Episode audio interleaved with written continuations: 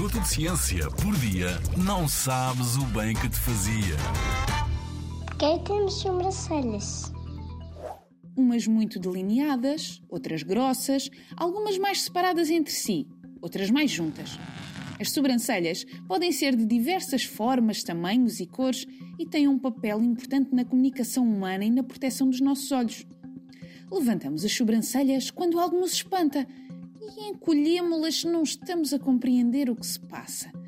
E não só nos permitem expressar e identificar emoções, como são também importantes para que possamos reconhecer as pessoas que conhecemos. Um grupo de cientistas manipulou fotografias de caras de pessoas conhecidas, retirando umas vezes as sobrancelhas e outras vezes os olhos. Enquanto que 60% das vezes as pessoas conseguiam identificar as fotografias que não tinham olhos, só 46% das vezes é que acertaram quem estava nas imagens sem sobrancelhas. Assim se vê a importância das sobrancelhas. Para além do mais, elas têm um efeito duplo na proteção dos nossos olhos. Quando praticamos exercício físico e transpiramos, é comum sentirmos o suor a escorrer pela testa.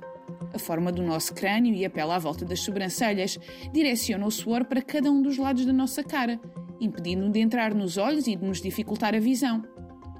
Também os pelos das sobrancelhas e a direção em que crescem ajudam a proteger os nossos olhos da entrada de suor e poeiras.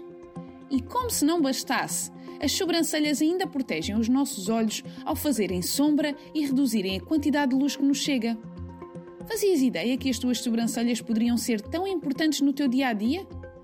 Como reagiram elas enquanto ouviste este episódio? Levantaram-se de espanto ou contorceram-se de incredibilidade? Na Rádio ZigZag, há ciência viva, porque a ciência é para todos.